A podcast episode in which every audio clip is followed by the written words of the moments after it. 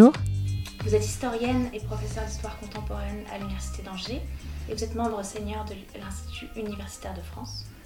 Vos ouvrages abordent des thématiques variées de l'histoire des femmes et du genre en France, à l'aune du vêtement, des mouvements féministes ou antiféministes. Aujourd'hui, vous revenez avec nous sur le livre tiré de votre thèse que vous avez soutenu en 1993 sous la direction de Michel Perrault. Ce livre s'intitule Les filles de Marianne, Histoire des féminismes, 1914-1940. Il a été publié en 1995 aux éditions Fayard. Pourriez-vous tout d'abord revenir sur l'entreprise que constitue la transformation d'une thèse en un ouvrage destiné à être publié et donc lu par un public ample? Aviez-vous rédigé votre thèse en pensant à cette publication future? Ou s'est-il agi d'un processus de réécriture, du moins de remaniement ben, déjà, merci de me donner la parole et de me donner l'occasion de revenir sur euh, ce, livre et cette thèse. On est marqué à vie par la thèse, donc euh, l'exercice est intéressant. Euh, la thèse faisait 1200 pages déjà. Aujourd'hui, on, on, recommande de ne pas dépasser les, les 500 pages, mais nous sommes 30 ans plus tard. Et donc j'ai dû réduire euh, ma thèse et puis euh, suivre les, conseils de l'éditrice Agnès Fontaine chez Fayard. Euh, qui, m'a donné beaucoup de conseils de, réécriture et, au fond on n'apprend pas tellement à écrire pendant, pendant la thèse. Alors j'avais de beaux exemples quand même à travers mes, mes, lectures. Je trouve que les historiennes et les historiens et, et Michel Perrault, ma directrice de thèse, euh, voilà, écrivent plutôt bien. Mais euh, ça a été un, un exercice de réécriture euh, très profitable et en même temps assez douloureux parce que on est un peu fragilisé après la thèse on cherche un poste. Euh, et euh, oui, j'ai le, souvenir de, cette souffrance de la réécriture de l'apprentissage très nécessaire. Euh, j'en suis maintenant très reconnaissante. Et puis ensuite, il y a eu l'étape de la médiatisation du, livre dans un contexte très particulier de, renaissance du féminisme. On ne savait pas encore qu'on allait parler d'une troisième vague féministe. Et à l'époque, c'était les enjeux de, parité. Et donc ma, thèse a été, euh, sous sa forme de livre, euh, vraiment euh, médiatisée euh, d'une manière forte pour un, livre d'histoire voilà, qui parlait du premier XXe siècle en plus. Euh, et, ça a été aussi une, chance euh, pour moi, un autre moment d'apprentissage de la transmission à tout public. J'étais souvent invitée par des associations féministes, euh, voilà, à la radio, à la télévision, et c'était un peu exceptionnel, très formateur. Et j'ai eu l'impression de contribuer en tant qu'historienne à bah, une prise de conscience de, des inégalités en politique, des, des, origines de cette inégalité, du poids de l'histoire et euh, de, jouer un rôle intellectuel dans ce moment de transformation de, notre démocratie. Ça a été important pour moi. La thèse dont est tirée Les filles de Marianne, on l'a dit, portait sur un moment du féminisme dit de la première vague, plus précisément sur la période entre les deux guerres mondiales. Une dimension majeure que vous analysez dans, votre livre est le suffragisme, et plus globalement le combat des féministes pour l'accès à la citoyenneté. Vous abordez également le pacifisme de ces militantes. Quel accueil a-t-il été donné à l'étude de ces deux dimensions éminemment politiques de l'histoire française contemporaine? En d'autres mots, en 1995, était-il possible de se positionner à la fois comme historienne des femmes et comme historienne du politique? Alors c'est vrai que je me, situais, je, voulais me situer sur euh, les deux plans, mais euh, de fait, euh, une, historienne des femmes est, vite rangée dans l'histoire sociale et, l'histoire politique restait un bastion masculin, surtout l'histoire politique du XXe siècle. donc je ne me suis pas sentie particulièrement accueillie dans le champ de, l'histoire politique, alors que j'avais l'impression d'y contribuer d'une manière euh, originale et que moi j'avais beaucoup lu en histoire politique et que ma thèse en est très marquée d'ailleurs. Voilà, c'est comme ça, c'est un des signes du sexisme qui traverse les, sciences humaines et les, sciences historiques. Euh, parce que l'histoire des féminismes se rattache effectivement à deux domaines, voire à davantage de domaines, l'histoire culturelle, l'histoire sociale. Puis moi, ce qui m'intéressait, c'était d'être à, l'intersection. Alors, je voudrais dire aussi deux mots de, du, enfin, de, la lutte suffragiste et puis des luttes pacifistes. Sur le suffragisme, comme je le disais tout à l'heure, il y avait d'une certaine manière une attente et, on, a tendance à réduire le féminisme de la première vague au suffragisme. C'est une assez grosse erreur, hein, parce que la, première vague n'est pas du tout lancée par le droit de vote, mais par euh, les enjeux d'éducation et, et de droit civil. Et puis c'est une c'est réductionniste aussi parce que voilà il y a d'autres bien d'autres enjeux euh, contemporains des luttes euh, suffragistes. Puis tout communique un petit peu hein, donc euh, isoler comme ça une lutte ce n'est pas très cohérent.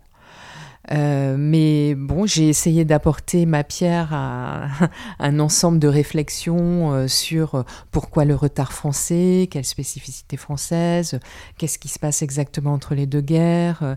Moi, je penche plutôt pour des... Hum, voilà, j'ai mis en évidence des effets de conjoncture. Ça, ça c'est très important dans mon approche de l'histoire d'être attentive euh, aux événements. Euh, voilà, je suis plus attentive à ça plutôt qu'à. Bah, il y a aussi la structure qui joue, mais d'autres s'en étaient chargés. Hein. Je pense euh, par exemple à Pierre Rosanvallon à ce moment-là. Voilà, donc ou John Scott. donc pour moi, observer plus finement la, trame des, événements, les, les jeux d'influence, de contexte, ça, ça, ça, m'attirait davantage.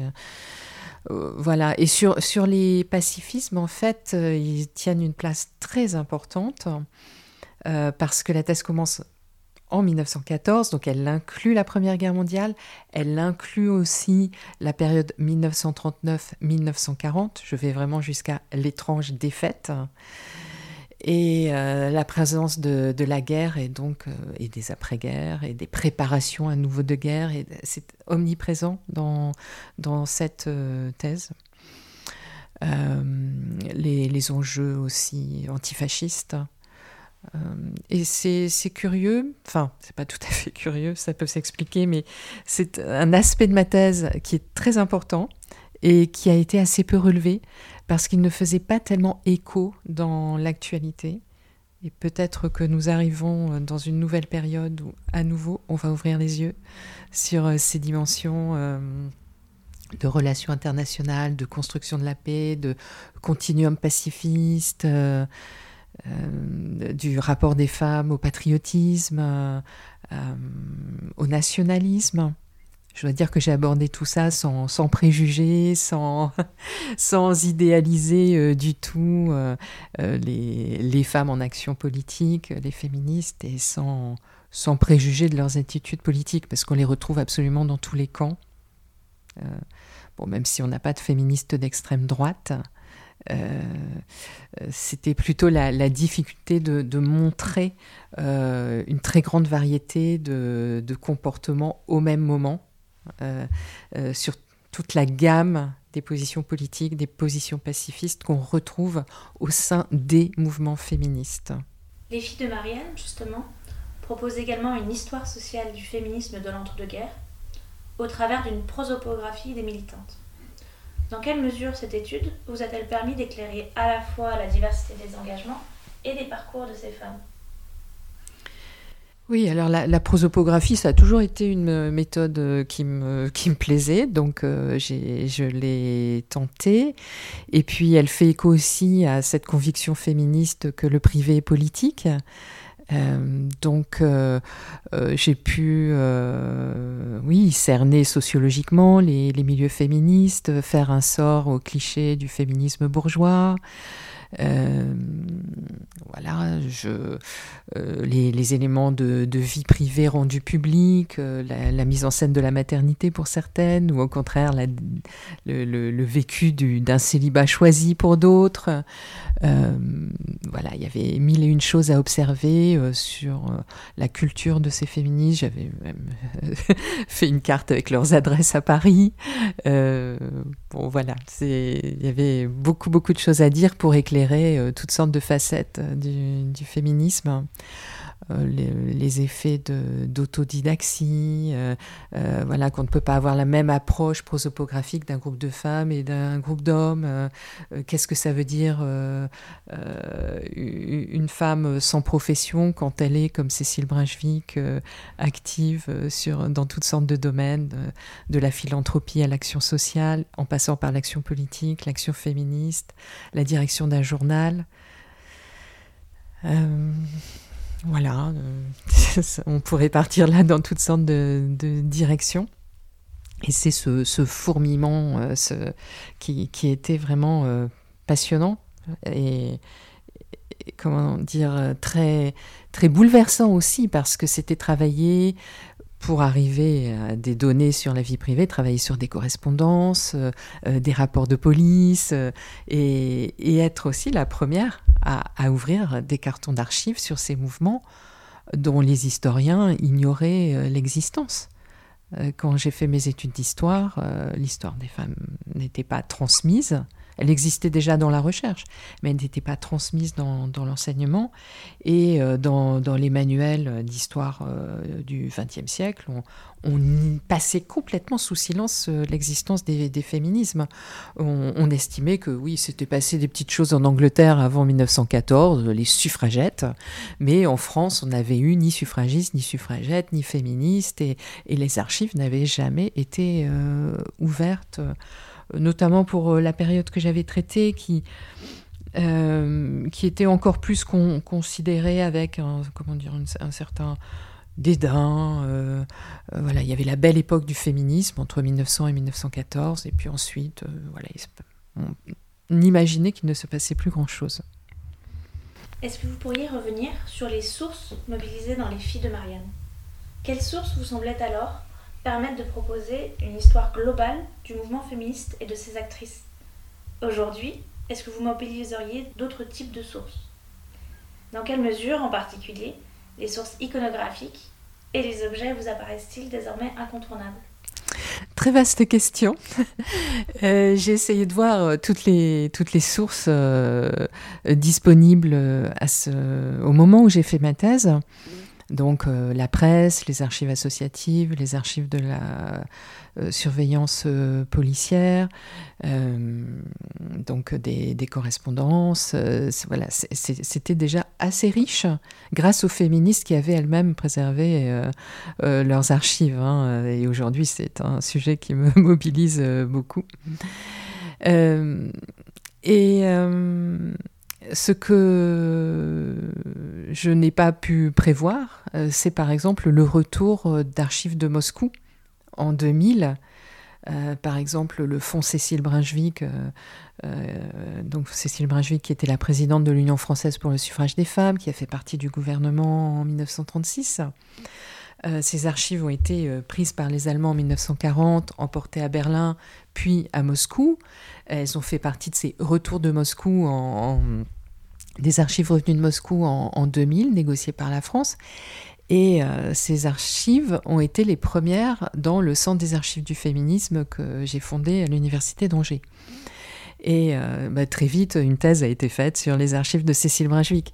Et c'était beaucoup d'émotion pour moi de, découvrir des, archives euh, très particulières parce que sans tri préalable, donc c'était tout le contenu d'un bureau d'une féministe en activité euh, depuis des décennies, en 1940. Euh, donc des archives vraiment merveilleuses.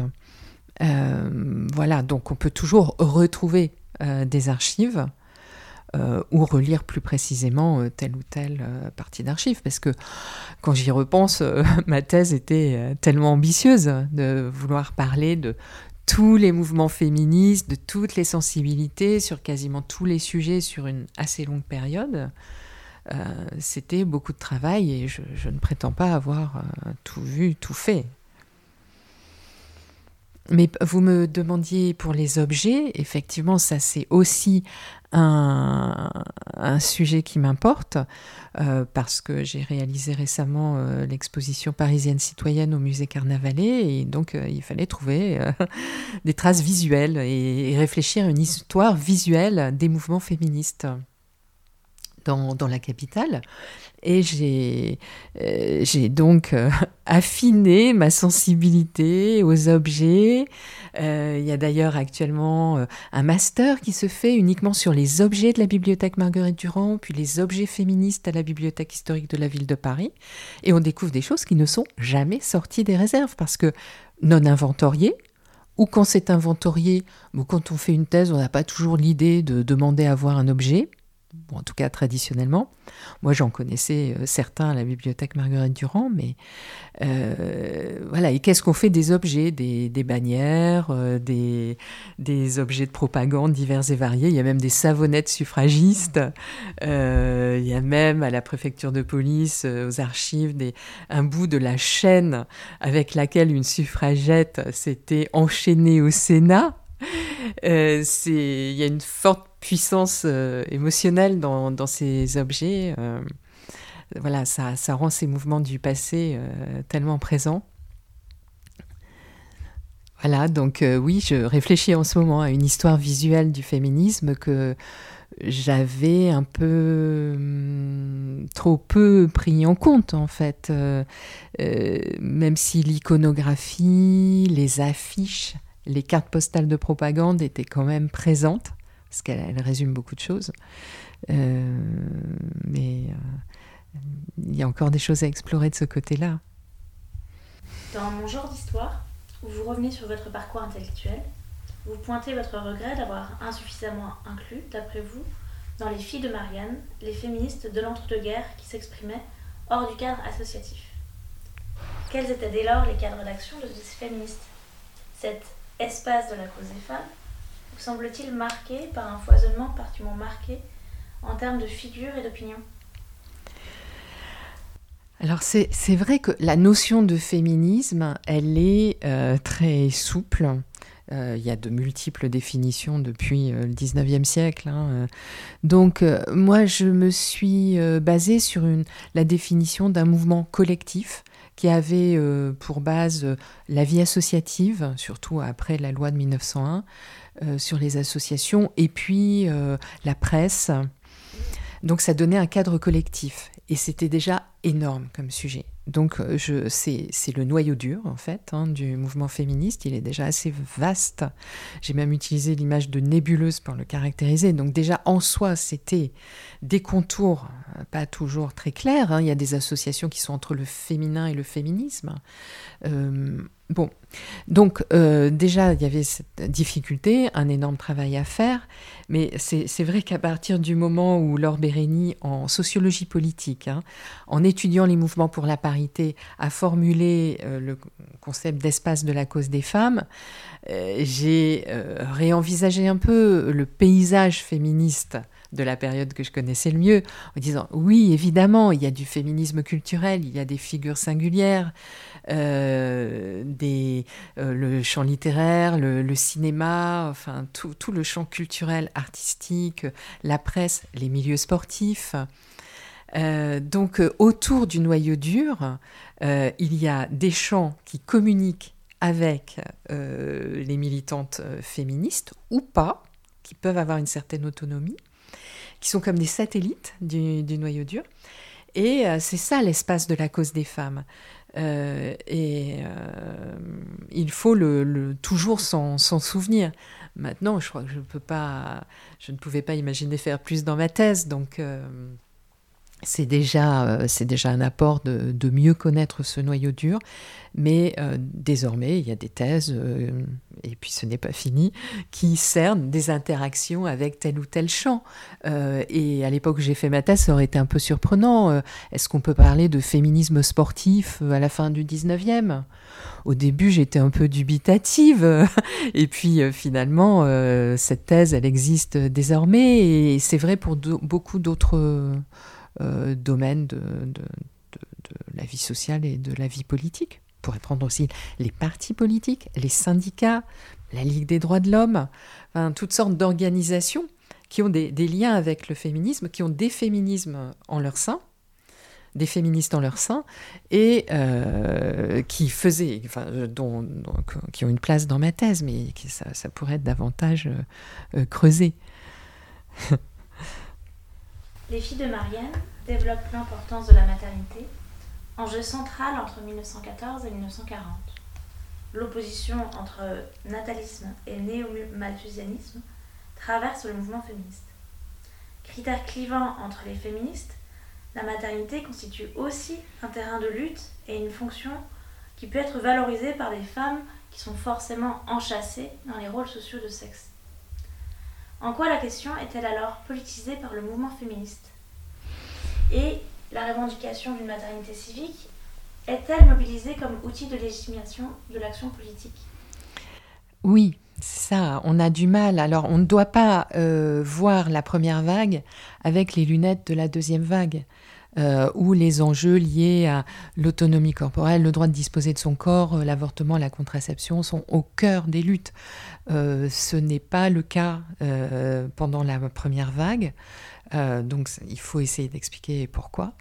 et voir à quel point la maternité était structurante pour l'identité des, femmes. Euh, et certaines féministes ont tenté de montrer en quoi, en c'était une construction. Euh, elles emploient quasiment le mot genre. Euh, elles anticipent déjà la pensée de Simone de Beauvoir. Je pense notamment à Madeleine Pelletier. Mais c'est quand même très marginal. Pour l'essentiel des militantes, notamment dans les mouvements pacifistes féministes, la maternité est centrale et, elle donne des droits et des devoirs politiques et, aller au fondement de, vraiment de, l'identité des, femmes, avec divers risques de, stigmatisation des femmes qui ne sont pas mères, qui ont choisi de ne pas l'être. Euh, il y a une normativité évidemment qui va avec tout cela et euh, une normativité hétérosexuelle aussi euh, qui va de soi, qui n'est jamais nommée et qui est très très forte en France d'ailleurs. Plusieurs de vos travaux ultérieurs s'intéressent à des questions corporelles d'histoire du genre. Je pense notamment à vos ouvrages sur les garçons ou encore sur des vêtements comme le pantalon. Comment s'est articulée cette histoire des marqueurs corporels du genre avec l'étude des engagements féministes alors que l'histoire du genre était très peu développée en 1995 Vous évoquez notamment le rejet par le mouvement féministe de la figure de la garçonne et de la mode androgyne. Lors de la publication des Filles de Marianne, Aviez-vous déjà en tête les enjeux d'incorporation et de mise en scène vestimentaire Oui, oui, parce que c'est en fait euh, quand même une vieille préoccupation féministe. Et on ne dit jamais assez tout ce que nos études sur le genre doivent à la pensée des féministes. Euh, des siècles qui nous précèdent, hein. pas seulement le 20e, 18e, 19e siècle. On n'a pas comme ça tout révolutionné euh, euh, dans le dernier tiers euh, du 20e siècle. Donc j'étais par ma connaissance de la pensée féministe, j'étais prédisposée à prendre en compte le, le, genre, enfin les phénomènes de, de construction sociale. Alors c'est vrai que sur le vêtement, c'était pas ce qui était le plus saillant et que le, fait d'avoir une grand-mère modiste euh, m'a peut-être plus sensibilisée à la question que la lecture de textes théoriques féministes du, du 19e. Euh, mais le genre, ça se fabrique quand même avec du, du vêtement. Donc ça, c'était bien clair.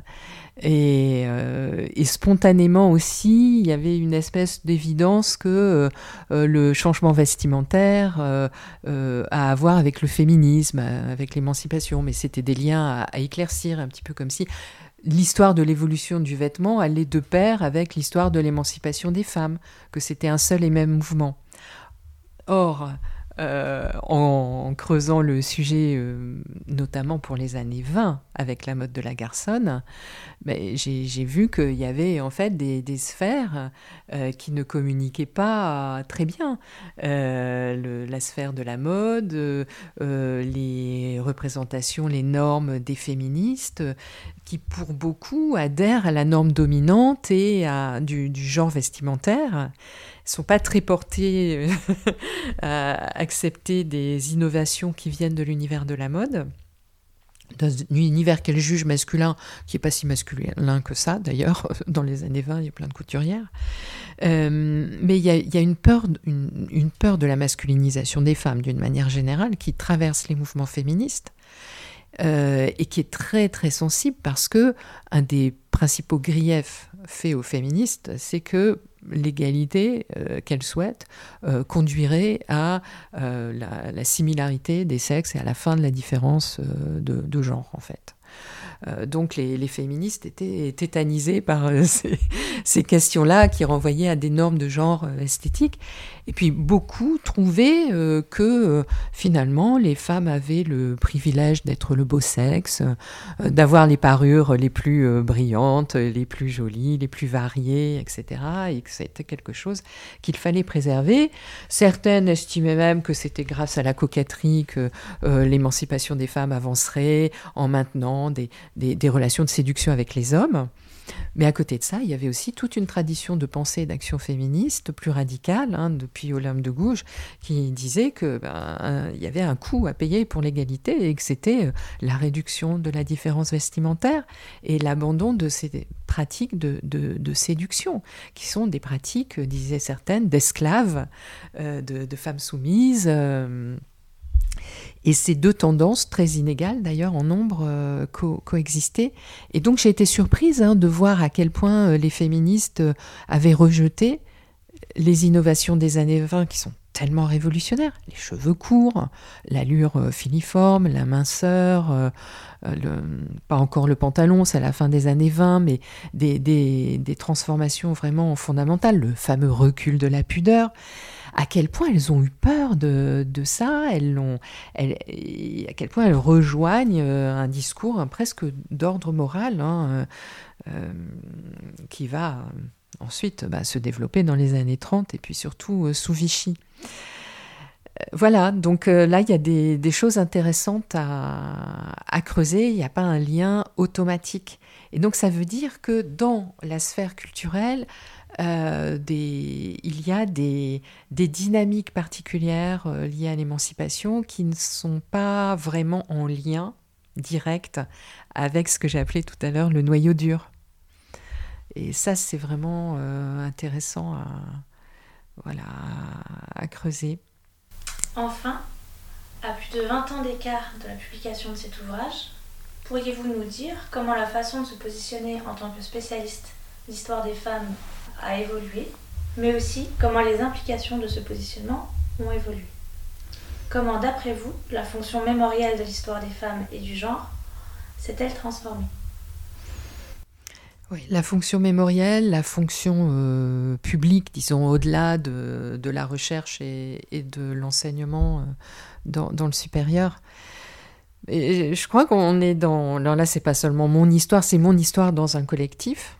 Hein, auquel j'ai beaucoup participé parce que je suis beaucoup dans les luttes collectives et l'organisation collective. Euh, là, il y, a vraiment eu beaucoup de changements en, 30 ans. Hein, la création d'associations, euh, de, revues, euh, toutes sortes d'initiatives, l'association Archives du féminisme que j'ai fondée en 2000, Muséa, le musée virtuel sur l'histoire des femmes et du genre, maintenant le musée des féminismes, à l'université d'Angers.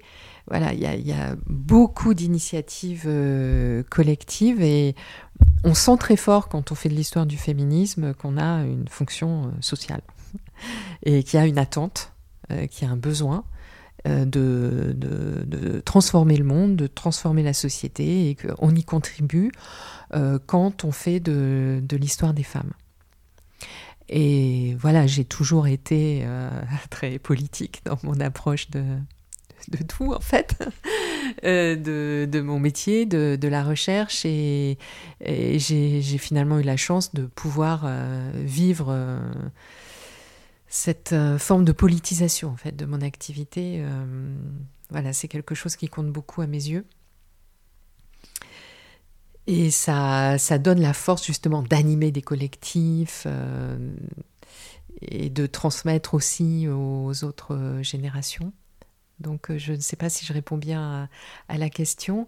Mais voilà, et puis avec le recul, ce qui me frappe aussi, c'est euh, que sur certains sujets, je pense avoir été, pour des raisons biographiques, hein, très sensible à, des... thématiques, des problématiques qui ont renouvelé euh, l'histoire des féminismes. Euh, par exemple, euh, voilà, l'hétérosexisme ou la, présence ultra minoritaire des lesbiennes. ça, c'était déjà des questions importantes pour moi dans les années 90.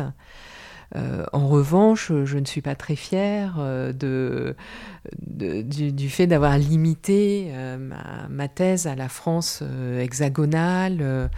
J'ai très peu considéré la France comme la tête d'un empire colonial. Le féminisme colonial, en fait, des militantes, de la plupart des militantes sur lesquelles j'ai travaillé, je ne l'ai pas assez souligné. Je l'ai saisi à, travers quelques petits moments, mais c'est vraiment très peu de choses. Et, si c'était à refaire, je ne le referais pas comme ça. J'y accorderais beaucoup, beaucoup plus d'importance. Et là, bah, il s'est passé plein de choses en 30 ans hein, sur euh, la, euh, la, prise en compte de, de, la dimension euh, coloniale. donc nos, nos lunettes évoluent et les miennes, les miennes aussi évolue. Je, je, trouve que c'est ce qui manque le plus aujourd'hui dans cette thèse. Voilà, mais euh, euh, d'autres, d'autres que moi poursuivent, poursuivent le travail. J'ai dirigé des masters sur le sujet, sur par exemple les, les sections de l'Union française pour le suffrage des femmes en, Algérie, au, au Maroc voilà, les, articles consacrés à l'Empire dans l'hebdomadaire La Française. Voilà, il y a des, petites choses. Euh, euh, voilà, donc en ce sens, euh, ma thèse a un petit peu vieilli. et puis pour, pour les références aussi. Voilà, c'est la bibliographie d'une époque et il y a quand même eu beaucoup de travaux depuis le début des années 90 sur les féminismes. Enfin, beaucoup, j'aimerais qu'on en ait encore plus, notamment sur cette période qui reste un petit peu délaissée. Le, premier XXe siècle, on n'a pas énormément de demandes d'étudiantes et d'étudiants.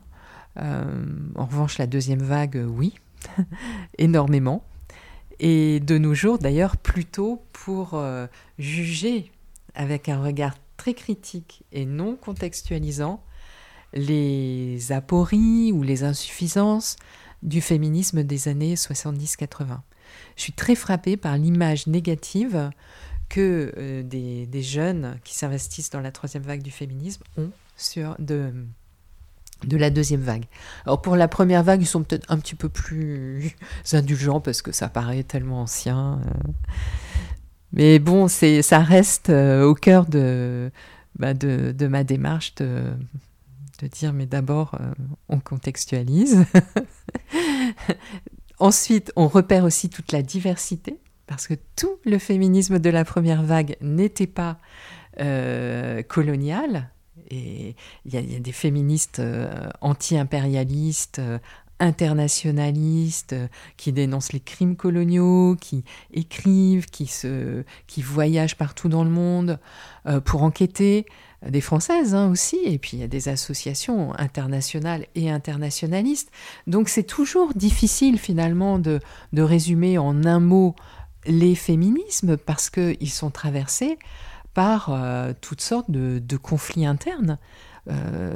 au, point de vraiment de, enfin, les rivalités qu'on souligne beaucoup aujourd'hui, les difficultés entre féministes, elles étaient aussi fortes, sinon plus, dans, dans, les années 1900 ou, ou en 1940. Hein, entre les antifascistes et les ultra-pacifistes, c'était pas très c'était pas très aimable les, les rapports. C'était il y avait des tensions énormes.